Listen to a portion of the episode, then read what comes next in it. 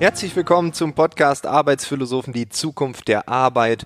Wir befinden uns im Themenschwerpunkt Stress versus Entspannung und heute ist Carola Kleinschmidt zu Besuch. Sie ist Diplombiologin, sie ist Journalistin, sie hat ein Buch geschrieben, bevor der Job krank macht. Dieses Buch hat sich mittlerweile über 25.000 Mal verkauft. Es gilt immer noch als Best- und Longseller. Und mit ihr rede ich genau über dieses Thema. Also was macht uns krank in dieser Arbeitswelt? Und wie gehen wir vielleicht ein bisschen besser mit diesen Anforderungen um? Wir versuchen auch so eine Art positiven Ausklang hinzubekommen.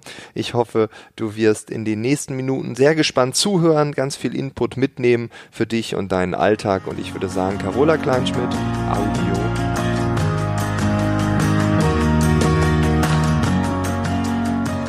Ich habe natürlich nochmal darüber nachgedacht, äh, Stress, es ist ja interessant. Das erste Buch dazu habe ich ja mit einem Psychiater geschrieben, 2005.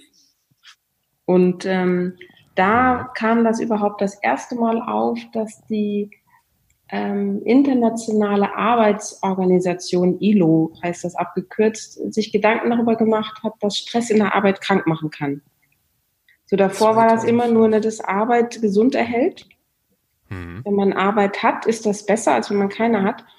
Und was ich daran wirklich interessant finde, 2005 haben wir das erste Buch geschrieben, dann kamen sehr viele Bücher dazu, die aufgeklärt haben, was macht an Stress krank, was ist das überhaupt? Das ist ja ein Begriff, der auch viele Definitionen hat und ist das jetzt eingebildet mit dem Burnout oder ist das eine Modekrankheit? Und geändert hat sich bis heute echt noch nicht viel. Echt nicht? Das finde ich wirklich frappierend. Und dass das auch immer noch so ein äh, großes Thema mit Fragezeichen für die Arbeitnehmer ist. Ne? Also dass die nicht aufgeklärt sind, also nicht aufgeklärt werden und auch selber ähm, einfach sich anscheinend da nicht mit beschäftigen. Meinst du das? Na, beschäftigen schon. Ne? Viele, ich meine, ich glaube, inzwischen kennt fast jeder irgendjemanden, der so einen Burnout hatte. Hm so die Mediziner nennen das ja eher Erschöpfungsdepression. Da gibt es den Begriff Burnout, gibt es medizinisch so nicht. Also jetzt seit neuestem soll er aufgenommen werden in diesen Schlüssel der Erkrankungen, der psychischen Erkrankungen, aber bisher gab es das eben nicht, sondern das lief, wenn, als Diagnose unter Erschöpfungsdepression. Mhm. Und das äh, kennt ja inzwischen fast jeder. Und wenn du Bekannte fragst, wenn man Bekannte fragt, wenn man Leute in Unternehmen fragt, sagen ja fast, na, die Hälfte auf jeden Fall, dass sie gestresst bis sehr gestresst sind. Hm. Und das heißt, äh, beschäftigen tut man sich damit sehr viel, aber ähm, es werden nicht wirklich Lösungen umgesetzt. Das scheint, das ist äh, nicht, ja, das scheint, das ist für die Menschen wohl sehr, sehr schwierig. Also das finde ich daran hätte ich nicht gedacht 2005. Ich habe gedacht, man benennt das Problem und man beschreibt das und dann, ich sag mal, wie in anderen Arbeitsschutzsachen auch, man weiß, wenn ein Stein auf den Fuß fällt, ist der Stein matsch, also macht man sich Stahlkappen in den Schuh. so, ne? ja. so haben wir das damals gedacht. Allerdings stimmt es natürlich auch bei diesen härteren Gesundheitsthemen, dass das ja zum Teil Jahrzehnte, um nicht zu sagen Jahrhunderte gedauert hat, bis da was Nachhaltiges passiert ist. Also auch Bauarbeiter haben ja noch lange ohne besondere Schutzkleidung gewerkelt. Auch als man natürlich wusste, dass das Gefahren birgt. Ne? Ja, aber ich finde das trotzdem krass. Also ich bin auf der einen Seite so ein bisschen schockiert, dass das erst 2005 äh, irgendwie ans Tageslicht kam. Mhm. Also ich meine, vorher waren die Leute ja auch gestresst. Ähm, und die Dynamik, also wenn wir das jetzt mal so als gegeben nehmen, seit 14 Jahren gibt es das erst. Also das ist ja nicht nur so ein bisschen, sondern das hat ja zugenommen. Also ich finde Stress, das gab es schon immer, aber gefühlt ist das ein Problem für jeden. Und äh, du hast gerade schon gesagt, wir alle kennen mindestens eine Person, die schon mal irgendwie einen Burnout hatte. Und da finde ich es auch ganz absurd, wie manche sich da auch mit rühmen, dass also das verstehe ich ja gar nicht. Also wenn mir Leute sagen, ja, ich hatte schon drei Burnouts, ich bin schon kurz vorm nächsten. Und du denkst so, also was ist da jetzt positiv? Also warum versuchst du mir das so zu verkaufen? Ich finde das alles andere als cool. Mhm. Und irgendwie haben wir da eine komische, ja, ein komisches Verhältnis zu dem Thema. Vielleicht mhm. ist Stress aber auch so etwas, was man nicht greifen kann. Also der eine ist gestresst ähm, im Job oder gestresst vom Chef, also im Job, aber von einem Chef. Der nächste ist gestresst vom Kunden. Andere sind gestresst durch ihr Privatleben, durch Kinder. Ähm, also vielleicht ist das auch zu schwammig. Oder weil hm. ich kann es mir sonst nicht erklären. Also schwammig ist, ist, es eigentlich eben nicht. Ne? Ganz lange okay. ähm, hat man sich darauf zurückgezogen. Letztendlich, wenn man so eine pragmatische Definition von Stressgefühl nimmt, dann landet man immer bei Stress entsteht in uns oder wir fühlen uns gestresst, wenn wir irgendwas als wichtige Aufgabe empfinden etwas, was mhm. wir schaffen wollen. Das kann jetzt was Berufliches sein oder eben den Job behalten, jetzt mal ganz basic oder äh, die Familie zusammenhalten im Privaten oder gesund bleiben. Und wir haben das Gefühl, wir wissen nicht, ob wir das schaffen können. Hm. Dann das ist die offizielle, ja, okay, das ist die Definition quasi. Das ist also praktisch das, hm. so eine pragmatische Übersetzung der Definition. Ne?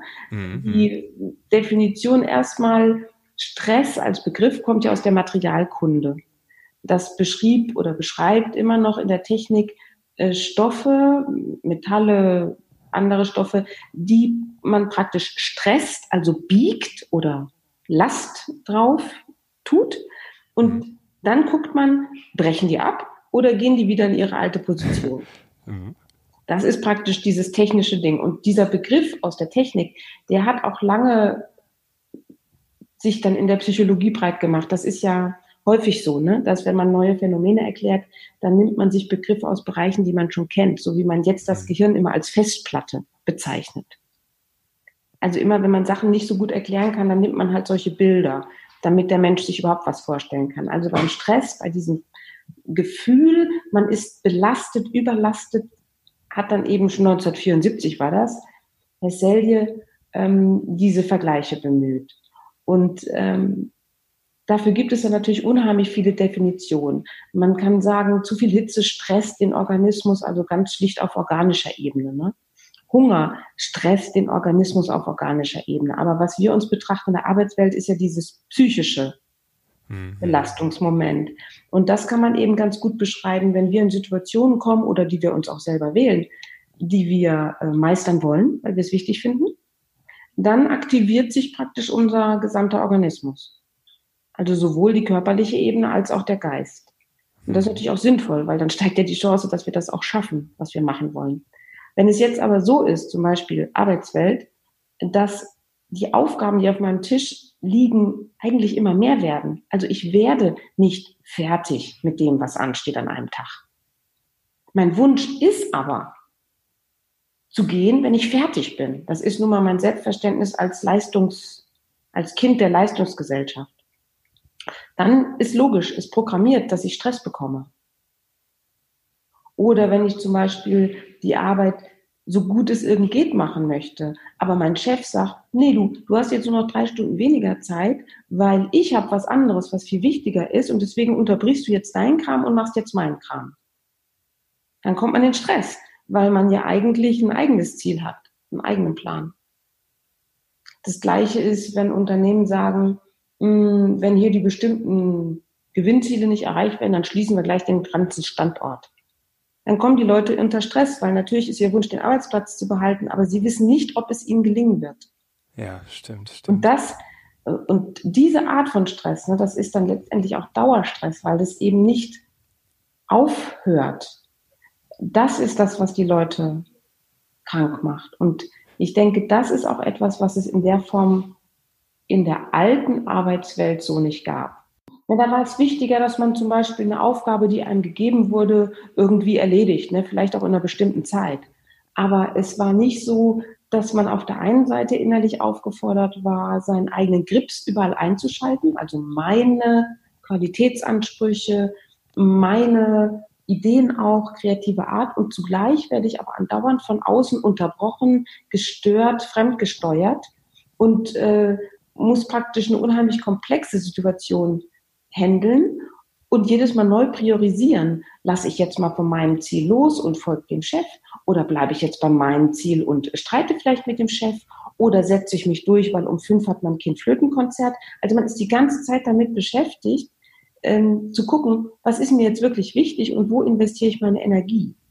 Hm. Und das führt zu so einer Daueranspannung, die dann quasi zu Krankheiten führen kann. Weil der Stress an sich, also dass ich mich anstrenge, weil ich etwas erledigen will, was ich wichtig finde, das ist komplett gesund und auch eine riesen menschheitsgeschichtliche Entwicklung, dass der Mensch das kann. Das ist dieser Eustress, richtig? Also dieses, ja, das treibt uns an. Das ist inzwischen ja. eben nicht mehr so streng. Früher sagte man immer, Eustress ist das, wenn es freudvoll ist und Distress, Distress genau. oder Distress ist dann das, und man von außen gezwungen wird. Heute weiß man, auch Leute, die unglaublich freudvolle Agenturleiter sind, Fernsehmoderatoren, Schauspieler, die eigentlich immer von sich sagen, ich mache nur, was mir gefällt, können in so einen Burnout rutschen. Hm. Einfach, weil das ist der zweite Punkt von diesem Stressgeschehen. Wir sind nicht dafür gemacht, so eine Daueranspannung über Wochen, Monate oder Jahre zu haben. Das ist dann irgendwann zu viel. Da gibt es richtig viele Studien, die zeigen, zum Beispiel bei IT-Mitarbeitern, wenn die zwei Wochen lang Projekte haben, die quasi nonstop volles Power von denen fordern, inklusive Unterbrechungen, Veränderungen, Deadline-Verschiebungen, alles Mögliche geht schief, wie das halt so ist beim IT-Projekt, dass nach ungefähr zwei Wochen deren Stresshormone aus dem Tritt geraten. Also normalerweise bauen wir gerade Cortisol, das ist so das typische Stresshormon neben Adrenalin, über den Tag auf und werden aktiver. Und am Abend, gegen Abend baut es sich ab und nachts sinkt es auf Null und lässt uns schlafen. Mhm. Und das tritt dann bei denen auf, dass man praktisch im Blut richtig nachweisen kann, so nach zwei Wochen Dauerstress sinkt das nachts nicht mehr auf Null und dann fangen die berühmten Schlafprobleme an.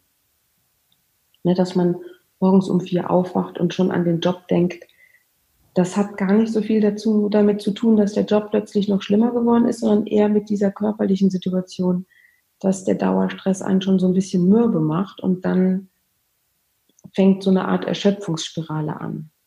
Und also Störungen sind genau, auch die ersten Anzeichen. Also es geht gar nicht irgendwie äh, Schlag auf Schlag, sondern es ist so ein schleichender Prozess. Ähm, und was ich ganz spannend finde, du hast es gerade gesagt, ich weiß gar nicht, ob man so prozentual das so sagen kann. Ich meine, das ist ja auch ein rekursives Verhältnis, aber oft wird ja gesagt, ja, dann äh, meditiert man ein bisschen, dann, ähm, ja, dann muss man so ein bisschen an sich selbst arbeiten, die Dinge richtig einordnen und dann ist man weniger gestresst. Das mag sein, das hilft mir auch, ja, aber wenn die externen Anforderungen in Unternehmen von der Führungskraft, vom Team, vom Projekt, von den Kunden so hoch sind, dass diese Gewichtung einfach so stark in die eine Seite kippt, dann kann ich doch eigentlich gar nichts tun, oder? Genau, also es gibt praktisch einen Druck von außen, den du nicht mehr wegatmen kannst. Ja. Wenn man das so sagen möchte, ja. Und ähm, das sind zum Beispiel interessante Untersuchungen von Andreas Krause aus der Schweiz.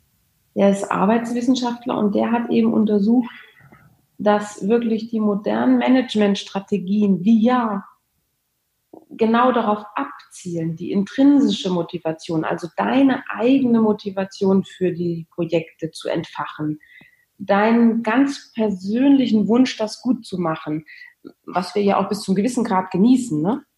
Ja. Also man mag das ja auch, wenn man da so sich einbringen kann, dass die aber auch die problematische Kante haben, dass die eben keine Endpunkte setzen. Und eben, dass es auch dann passieren kann, zum Beispiel, wenn man das dann noch ein bisschen steigert, nicht nur mit Ziele, das ist ja so das berühmteste, ne, führen durch Ziele. Also man sagt, gemeinsam der Chef und die Mitarbeiterin oder der Mitarbeiter besprechen, das und das ist mein Ziel. Und dann heißt es ja, du und äh, wenn du schneller erreichst, dann kannst du früher gehen, ne? Und äh, wenn du halt äh, Schwierigkeiten kriegst, na gut, dann musst du halt ein bisschen selber nach den Lösungen gucken und im Notfall stehe ich vielleicht noch im besten Falle für Fragen zur Verfügung, sagt dann die Chefin oder der Chef. Wenn jetzt aber es so ist, dass quasi neben diesem Führen durch Ziele so Sachen wie interner Wettbewerb dazu kommt, also dass zum Beispiel zwei Teams ja. gegeneinander konkurrieren oder die Ziele auf eine Art unrealistisch sind oder zum Beispiel es zwischendurch Budgetveränderungen gibt und aber die Führungskraft doch nicht zur Verfügung steht, um gemeinsam zu überlegen, ob es einen Plan B gibt, sondern das heißt dann, na ja, äh, das ist ja in deiner Freiheit, da irgendwie Lösungen zu finden, ne? Dann kann es eben passieren, dass die Leute nicht so, wie soll ich sagen, äh, psychologisch ähm, durchreflektiert sind, dass sie das äh, noch gut für sich managen können, sondern ganz viele gehen dann halt einfach, auch weil wir in einer Leistungsgesellschaft leben, in die Schiene, okay, dann gebe ich jetzt noch mal alles, um das zu schaffen. Ja. So. Ja, das, das ist, ist, einfach, man könnte sich auch andere Methoden und das zum Beispiel ist, ähm, du hast eine Frage gestellt, was machen die Leute anders, die dann was in ihrem Leben verändern? Die meisten von uns reagieren eben auf Druck entweder mit Mehrleistung oder mit Anpassung. Also das ist einfach in unserer Gesellschaft so das Modell, ne? Und was wäre Anpassung? Also mehr Leistung ist klar. Also wir haben Vertriebler, die ähm, haben Rekordzahlen und das wird dann das neue Ziel plus zehn Prozent. Also dass sie auch ja nicht zufrieden sind. Das ist immer mehr Leistung, immer mehr Stress, immer mehr Leistung. Was wäre genau. Anpassung dann? Anpassung zum Beispiel, die Firma strukturiert andauernd um und ich versuche halt immer wieder meine kleine Nische da zu finden. Okay, okay. Hm. Ne? Ziemlich lange. Also ich versuche ziemlich lange, mich dann immer an den neuen Chef zu gewöhnen und immer wieder quasi mein können zu zeigen oder mich zu positionieren und ähm, den Frust irgendwie zu Hause zu verarbeiten oder so. Ja, also quasi Anpassung statt in den Konflikt gehen. Ja, weil wenn wir aktuell auch drüber reden, die Arbeitswelt verändert sich, die Digitalisierung, die ist ja, die kommt ja nicht, die ist schon längst da, es gibt neue Geschäftsmodelle, es wird dauernd überall umstrukturiert, ähm, es wird gesagt, wir müssen lebenslang lernen, wir müssen uns immer wieder neu erfinden, wir müssen jetzt irgendwie äh, die organisationale Ambidextrie leben, also beidhändig und so, davon rede ich auch immer gerne. Ähm, das ist doch Stress pur für die Mitarbeiter. ja, zumindest ähm, ist es, kommt man ohne bestimmten Grad an Reflexion, glaube ich, nicht mehr aus. Also was würde den Stress lindern? Das ist ja so die Frage, die sich dahinter verbirgt. Ja. Und genau was du gesagt hast, man kann natürlich üben, diese Stressspitzen auch wieder zu beenden. Also zum Beispiel, man kann üben, einen Punkt an den, ans Ende des Arbeitstages zu setzen, auch wenn nicht alle Aufgaben erledigt sind. Das ist dann zum Beispiel solche Übungen wie man äh, lässt doch mal kurz einen Tag reflektieren und guckt, was waren drei gute Dinge heute und sagt, und das war's jetzt auch heute. Man merkt dann auch, ach, man hat ja was geschafft und macht sich vielleicht eine Notiz, mit was starte ich morgen. Und beendet mhm. praktisch den Tag, ne? Also wie so ein Bergsteiger, wenn der nicht bis ganz nach oben kommt, muss er auch irgendwann sagen, ich schlage jetzt hier mein Biwak auf. Richtig, ja. So, und das äh, kann man natürlich üben. Man kann auch üben, sich zu entspannen. Man kann üben, am Abend runterzukommen, so dass man wieder in so eine Art mh, mm, entspannteren Geist kommt und die Arbeit nicht mit nach Hause schleppt und dann noch den ganzen Abend darüber spricht. Das kann man alles üben. Aber man muss es auch üben. Also ganz viele Menschen hoffen ja darauf, dass wenn der Chef oder die Chefin die Arbeit besser strukturieren würde, dass dann dieses Leiden nicht auftritt. Ja. Und ich glaube, das stimmt einfach nicht, weil du hast völlig recht. Die Arbeitswelt heute ist überlappend. Projekte überlappen sich. Mm, es wird von einem viel gefordert, dass man selbst Dinge steuert oder selbst überlegt, wie viel Zeit investiere ich jetzt in eine Aufgabe, was ist sinnvoll. Und zum Beispiel je nachdem, wie perfektionistisch oder so man ist, ist man unheimlich schnell in diesen Überlastungsschleifen. So. Das heißt, das eine, was man machen kann, ist diese kleinen Übungen. Das ist für Menschen, die jetzt nicht permanent gestresst sind, sondern vielleicht gerade ein stressiges Projekt haben, interessant. Das hilft auf jeden Fall. Sport hilft, weil der Stresshormone abbaut. Ne, mhm. Kann man machen. Aber wenn man merkt, man kommt immer wieder in solche Schleifen, dann ist zumindest das, was ich jetzt in den letzten Jahren in Trainings und in Vorträgen erlebt habe, der Weg wirklich mal zu gucken, was sind denn meine inneren Überzeugungen, die mich da immer weiter gegenhalten lassen? Also warum kann ich so schlecht zu meinem Chef gehen und sagen, das klappt einfach hier nicht mit meinem Ziel? Ich brauche Unterstützung. Oder warum ähm, kann man, wenn man sieben Projekte hat und dann wird noch eine Kollegin krank und man kriegt noch deren drei draufgepackt, äh, nicht sagen, okay, äh, die kann ich jetzt aber echt nur auf Standby hier irgendwie mitmachen.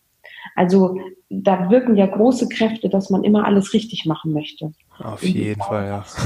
Hast du recht, das funktioniert in der modernen Arbeitswelt nicht mehr.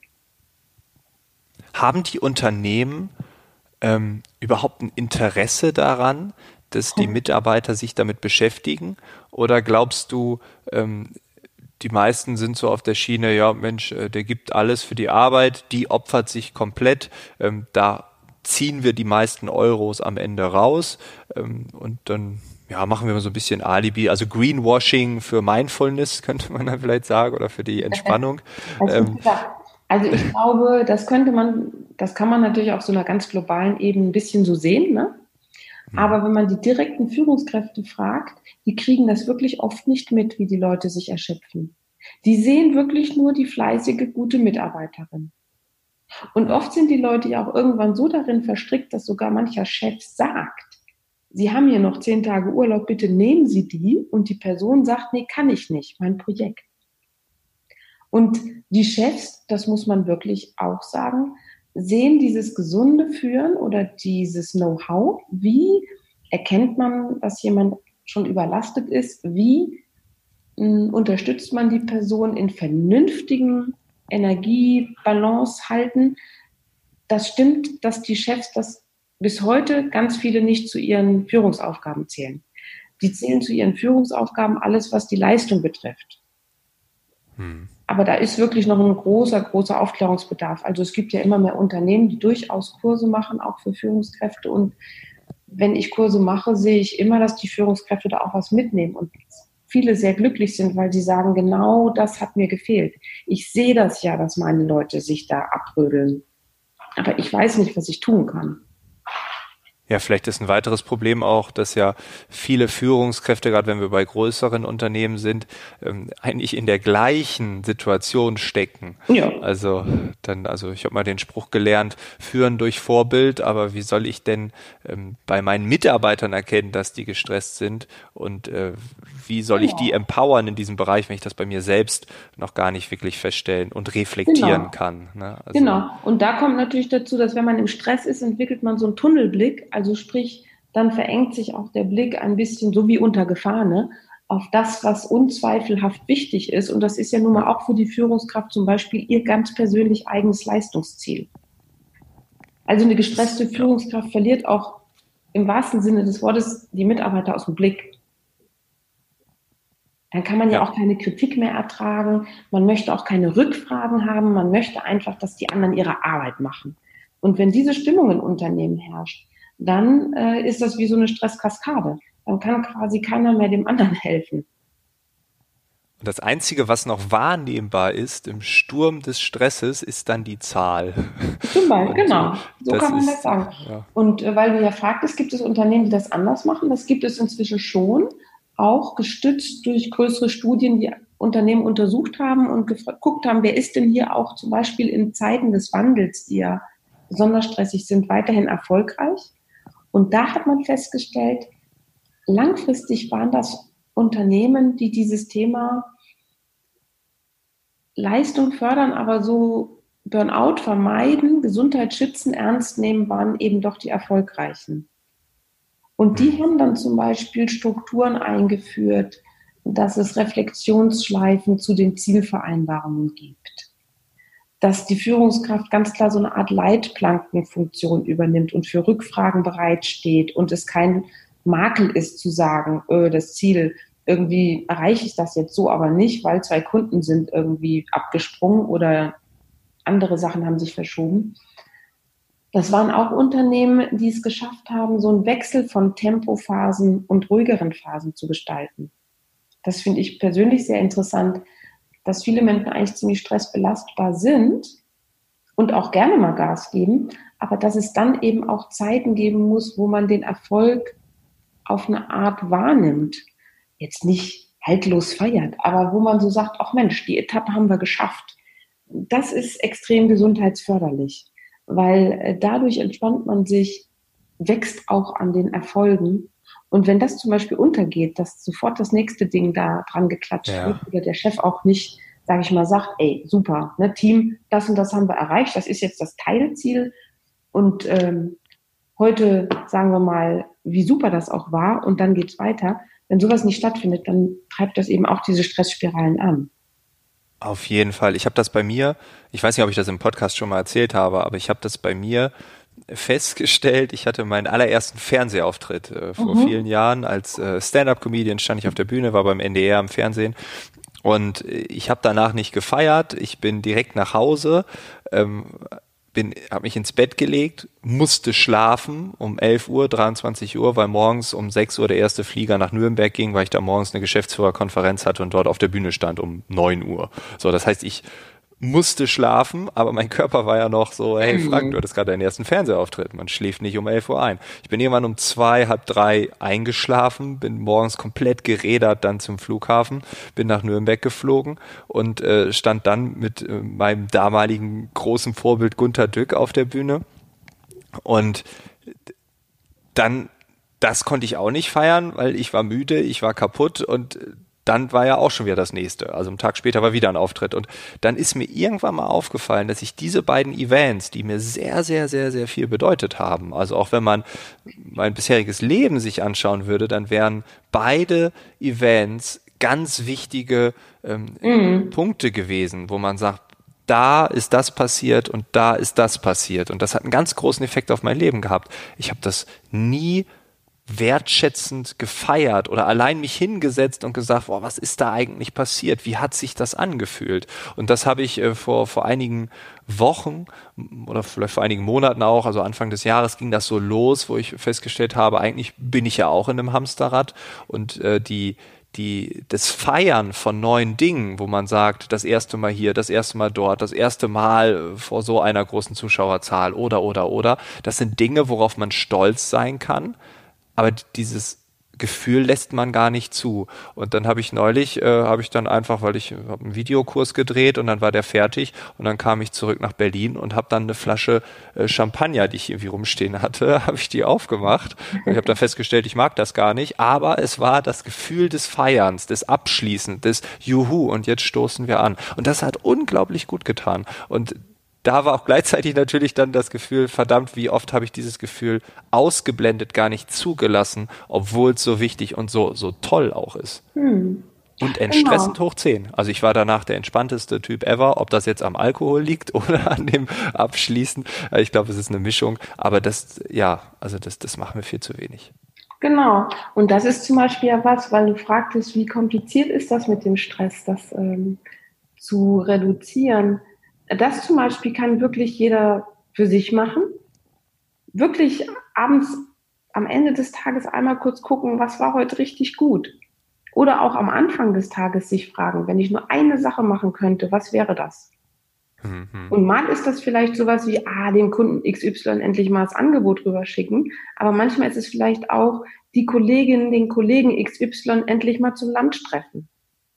Mhm. Also das müssen eben nicht immer, das kann auch niemand von außen sagen, was mir persönlich das Wichtigste ist. Und ich glaube, das entstresst total, wenn man wieder näher bei sich selbst dran ist und näher so sein Koordinatensystem, seine Navigationsleiste hat.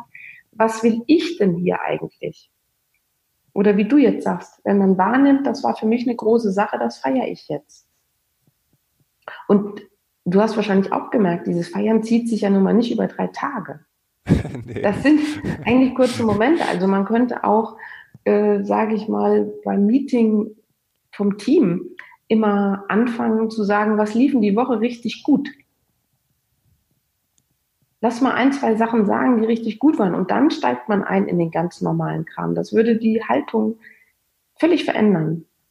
Hm. Weil das uns eben Kraft gibt und ähm, auch die positiven Gefühle, wie man so sagt, und die Ressourcen aktiviert und das stärkt uns wieder für den nächsten Sprint. Ne? Also dieses agile Arbeiten zum Beispiel ist eigentlich in dem Sinne gar nicht so verkehrt, wenn man es richtig macht. Also wenn es wirklich so ist, du setzt dir eigentlich kleine Ziele, du machst ziemlich schnell die Sache fertig, dann reflektierst du aber auch, was lief gut, was will ich beim nächsten Sprint besser machen, du kriegst eine Rückmeldung vom Kunden oder vom Auftraggeber, was war gut, was war nicht so gut.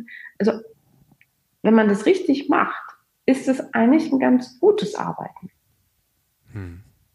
Das kann natürlich sein, dass das jetzt in vielen Unternehmen wieder so komplett verballhornt wird, ein Sprint nach dem anderen. Dann bringt es natürlich wieder nichts. Ne? Also ja, so genau. Das dieser ist wieder... Wechsel von Anspannung, Entspannung, das ist es. Das ist das eine. Und ich glaube, was du auch gerade gesagt hast, das war für dich ganz wichtig im Leben. Die Werte, das ist immer so ein bisschen ein blöder Begriff, aber ich glaube, was ich mitbekomme von Menschen, die so gestresst sind, die versuchen es halt vor allen Dingen den ähm, Leuten im Umfeld recht zu machen. Mhm. Also man nimmt an, dass man sich erfolgreich fühlt oder auch zufrieden oder entspannen kann, wenn man dann endlich XYZ geschafft hat. Das Problem ist nur, das wird nicht eintreten. So, letztendlich das Gefühl von, ich habe mich angestrengt und das hat äh, wirklich einen Wert für mich und ich erlaube mir auch, das zu feiern. Das entsteht eigentlich eher, wenn ich selber sage, oh Mann, ich möchte jetzt heute Morgen hier diese zehn Mails ordentlich beantworten, weil äh, danach habe ich dann, äh, ich sag mal, das Projekt vorbereitet oder dieses oder jenes, was mich interessiert. Und dass man eigentlich immer mehr guckt, Dinge zu tun, die einen wirklich interessieren und die anderen zumindest langfristig irgendwie auch ein bisschen los wird. Oder einen Angang findet, der einen interessiert. Hm. Wenn man versucht, ja, davon zu leben, dass der Chef sagt, brav gemacht, schön gemacht, dann ist das auch so ein Beginn von so einer Stressspirale eigentlich. Ja, man macht dann ja irgendwann nur noch für die anderen und äh, im schlimmsten Falle dann ja auch gegen sich selbst. Genau. Und wenn man das dann ja auch nicht mehr spürt, ist ja also vorbei. Genau. Und da hast du natürlich recht. Das ist etwas, was Unternehmen überhaupt nicht ernst nehmen ja. und nicht wirklich fördern. Auch aus der Angst natürlich raus. Wenn man jetzt zum Beispiel die Leute nicht nur irgendwie welche IT-Fähigkeiten beibringen würde in Weiterbildung, sondern auch sowas wie Werteentwicklung, könnte es ja auch sein, dass die guten Arbeitnehmer merken, dass sie in einer Scheißfirma sitzen und gehen. Ja. Und das will man ja natürlich nicht. Ne? Man möchte auch nicht Leute, die die ganze Zeit daran rumkritisieren, dass die Strukturen so sind, wie sie sind. Also insofern gibt es auch eine gewisse Angst in den Unternehmen, vor wirklicher Reflexion und innerer Freiheit. Und das ist ein Konflikt auf der gesellschaftlichen Ebene, den ich persönlich hochinteressant finde, weil auf der einen Seite wird so Individualität gefordert und auf der anderen wird aber ja. Anpassung und Bravsein total gefördert. Ja, Individualität leid. Ja. Du darfst aber bitte nicht zu viel. aber ja. wenn wir das nochmal mit dem Anfang kombinieren und du sagst, du bist verwundert, wie wenig seit 2005 passiert ist, glaubst du, dass sich in diesem Konflikt die Lösung verbirgt? Hm, interessante Frage. Also ganz bestimmt ein Teil, ja, weil das ist zum Beispiel, wenn man jetzt guckt, Leute, die so ein Burnout hatten, die wieder gesund werden. Ich habe ja viele interviewt und auch richtig gesucht. Menschen, die nach so einer Krise wieder gesund wurden, die sagen alle, sie mussten diese Nuss knacken, sich selbst einzugestehen, was sie wollen, wer, wer sie sind und ähm, welche Glaubenssätze sie zum Beispiel auch hatten, denen sie so ein bisschen gefolgt sind, die kommen ja auch oft, oft aus der Kindheit und man ist da ganz drin gefangen, ne? von wegen, ähm, ich sag mal, nur wer sich anstrengt, ist ein guter Mensch, ne? Oder ähm, man soll den Abend nicht vor dem, nee, den Morgen nicht vor dem Abend loben. Ne? Also es gibt so Sprüche, die, die sitzen tief in uns, die haben wir mitgenommen. Wer rastet, der rostet. Ähm, die Aussteiger sind die, die alles kaputt machen oder irgendwie sowas, ne? Oder wenn das nicht klappt, dann ist alles kaputt. Also, dass die sehr ähm, gucken mussten, was sind so Prägungen, die sie mitgenommen haben und welche davon möchten sie jetzt als Erwachsene auch loslassen, weil sie einfach in der Arbeitswelt dazu führen, dass sie sich komplett verausgaben. Ja. Und ja, insofern ich, also hast du schon recht, dieses Reflektieren darüber, dieses mh, mm, Ja, also ich denke schon. Es ist auf jeden Fall ein Mangel an Reflexion und was mich richtig ärgert, ist, dass es zum Teil in den Schulen auch da nicht reflektiert wird. Also dass da auch manchmal so eine Anpassung gefordert wird, die eigentlich später keiner haben möchte. Ja, ja. Es ist ein bisschen ambivalent. Ne? Also wir haben verschiedene Player in dem Ganzen, jeder verfolgt seine Ziele. Man will eigentlich, dass das sich ändert, aber dann könnte irgendwie der Bumerang ja wieder zurückkommen und dann sieht das schlecht aus für mich und dann, ähm, ja. Das genau, Gefühl, das erfordert durchaus etwas Mut. Ne? Also das, ja, das merkt man, ist ja vielleicht auch so eine Art Quintessenz von unserem Gespräch es sieht ja oft mal so banal aus und ganz viele Leute sagen ja auch sowas wie stress dich nicht so oder so. Also so ja, genau, kann ich genau. auch kaum noch hören, weil ich denke, na wenn jemand, äh, sage ich mal, in dieser Soße sitzt, dann kann man ihm nicht sagen, stress dich nicht so sehr. Man kann natürlich fragen, sag mal, was treibt dich denn da so an? Was ist das denn? Oder wenn man selber darüber nachdenken möchte, dann kann man sich natürlich fragen, habe ich Bekannte oder Freunde, die das anders lösen. Was ist denn bei denen anders? Vielleicht kommt man dann so ein bisschen da drauf. Dass die frecher sind ähm, oder sich auch mal erlauben, fünf gerade sein zu lassen oder auch mal Widerworte geben. Also man kann sich dem schon so annähern. Das ist ja vielleicht ein Weg, der freundlicher ist, als wenn man jetzt Leuten nur wieder sagt, äh, du, ja, lass dich nicht so stressen. Da hätte ich jetzt aber gern von dir den ultimativen Tipp, weil ich bin mir sicher, demnächst läuft mir wieder jemand über den Weg, der mir sagt, ha Frank, ich hatte schon drei Burnouts, der nächste steht kurz davor. Also jemand, der stolz darauf ist. Mhm. Ähm, und was wäre hier eine kluge Antwort, um ihm nicht weh zu tun, sondern vielleicht wertschätzend äh, die Augen zu öffnen, ja. Also du kannst natürlich ganz offen sagen, du kannst, das ist ja diese berühmte Kommunikationsart. Du kannst sagen, äh, was dir auffällt, deine Wahrnehmung, dass dich das irritiert, dass dir das sagt. Mhm. Dann kannst du sagen, ähm, nach der Wahrnehmung kann man sozusagen auch benennen, was das in einem auslöst, also dass du dir Sorgen machst, dass er vielleicht tot umfällt oder krank wird. Und danach sagt man ja, so kann man den Wunsch äußern und das wäre in dem Fall entweder, dass du gerne verstehen würdest, was ihm das gibt, also was er davon hat, oder äh, wie er darauf kommt, dass er daran nichts ändern kann oder möchte. Das könnte ein interessantes Gespräch sein. Hm. Wenn man das mal so benennt, dass einen das irritiert und was das in einem auslöst, das denke ich, kann man schon machen. Man kann natürlich, wenn man frecher ist, auch sagen, und wer wärst du ohne dein Burnout? Okay, das ist krass. Das würde ich nur mit Menschen machen, die ich schon ein bisschen kenne. Ja, also das aber, ist dann natürlich ein bisschen konfrontativer, ne? Wenn, ja, auf jeden Fall. Aber also ich mache das auch nicht. Ich mache mhm. das nicht. Wenn die Leute so sagen, ich stehe kurz vorm Burnout, dann frage ich zum Beispiel häufig, was ist denn das, was dich so treibt? Hm. Was, was ist denn das, was dir verbietet, zur Ruhe zu kommen? Oder die Sachen loszulassen, die, die sozusagen das fast zum Überlaufen bringen. Also interessanterweise sind ja so Burnout-Leute meistens ziemlich leistungsfähige Leute, weil Auf die können ja. ja nur ausbrennen, weil sie es können.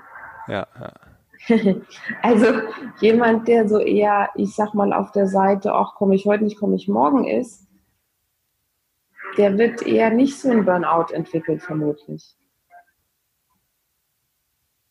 Also das sind schon oft Menschen, die auch hohe Ansprüche an sich selbst haben, hohe Ansprüche an die Qualität ihrer Beziehungen oft. Also ich habe eine äh, Burnout-Therapeutin, die so viele Kurse schon gemacht hat. Sie hat irgendwann mal gesagt, also bei mir, ich muss sagen, die Klienten, das sind immer die Netten. Das sind immer die, die auch irgendwie viel wollen, so eine gute Partnerschaft, mit ihren Kindern Zeit verbringen, gut im Job sein, aber auch nicht so fies mit anderen oder Ja, ich finde das, finde das super relevant, weil ich glaube, dass ähm, wir die erste Verhaltensänderung ähm, damit bewirken können, indem wir einfach Fragen stellen. Und ich glaube, in einer gestressten Gesellschaft oder in der Gesellschaft, in der wir heute vielleicht leben, wo Stress die Volkskrankheit Nummer eins wird, ähm, da ist es jetzt nicht unsere Pflicht, das würde auch schon stressen, aber vielleicht ist es, ähm, wird es uns bald in die Wiege gelegt sein, einfach diese Themen anzusprechen, Fragen zu stellen, zuzuhören und dann, man braucht ja auch mal einen Call to Action auf diesen Themenschwerpunkt hier hinzuweisen, da kann man dann sich alles anhören und hat vielleicht in genau diesen Gesprächen vielleicht den einen oder anderen Punkt, wo man sagt, okay, vielleicht denke ich da doch mal drüber nach. Ja, also ich glaube schon, man würde was gewinnen. Ne? Man würde eben ja die Freiheit gewinnen, wieder zu entscheiden, will ich mich da engagieren oder will ich mich dort engagieren? Also quasi mit was will ich mich denn stressen? Also das Problem ja. beim Dauerstress ist ja, dass ich mich so getrieben fühle. Was natürlich dann die Flipseite ist, in dem Moment, wo ich mich da rauslöse, muss ich mich auch fragen, was will ich denn eigentlich vom Leben? Also davon hält einen ja zum Beispiel dieses haltlose Gerenne auch ab. Ja, definitiv. So, deswegen, genau wie du vorhin gesagt hast, das ist ein ambivalentes Thema und das ist bestimmt auch der Grund, warum da so wenig Lösungen fruchten und warum da so wenig Sachen mh, hm, konsequenter umgesetzt werden, auch von den Betroffenen selbst. Weil die Unternehmen haben natürlich ganz klare Vorteile davon, den Druck eher hochzuhalten. Das muss man sagen. Manche Unternehmen haben es verstanden und haben gemerkt, okay, die Guten können wir aber nur halten, wenn wir aufhören mit diesem Ausgequetsche wie die Zitronen. Aber es gibt natürlich immer noch viele Unternehmen, die sind selber so gestresst, ne? Vor lauter Angst, dass andere Firmen schneller sind, dass die eben auch nur noch die äh, Effizienzziele im Auge haben und ständig umstrukturieren und verschlanken. Und das ist natürlich nicht der Weg zu einer gesünderen Arbeitsatmosphäre. Auf gar keinen Fall. Aber ich glaube, wir haben äh, ganz viele äh, Ideen bekommen, wie wir mit dem Stress umgehen können, was Stress ist, was das mit uns macht. Ähm, ich glaube, die ein oder andere Hausaufgabe, die kann man daraus ableiten, wenn man reflektierend an diesem Podcast rangeht. Und äh, ja, Carola, ich kann nur sagen, vielen Dank, dass du dir die Zeit genommen hast, uns ein Stück weit aufzuklären. Das war das Gespräch mit Carola Kleinschmidt. Alle Infos zu ihr findest du in den Show Notes.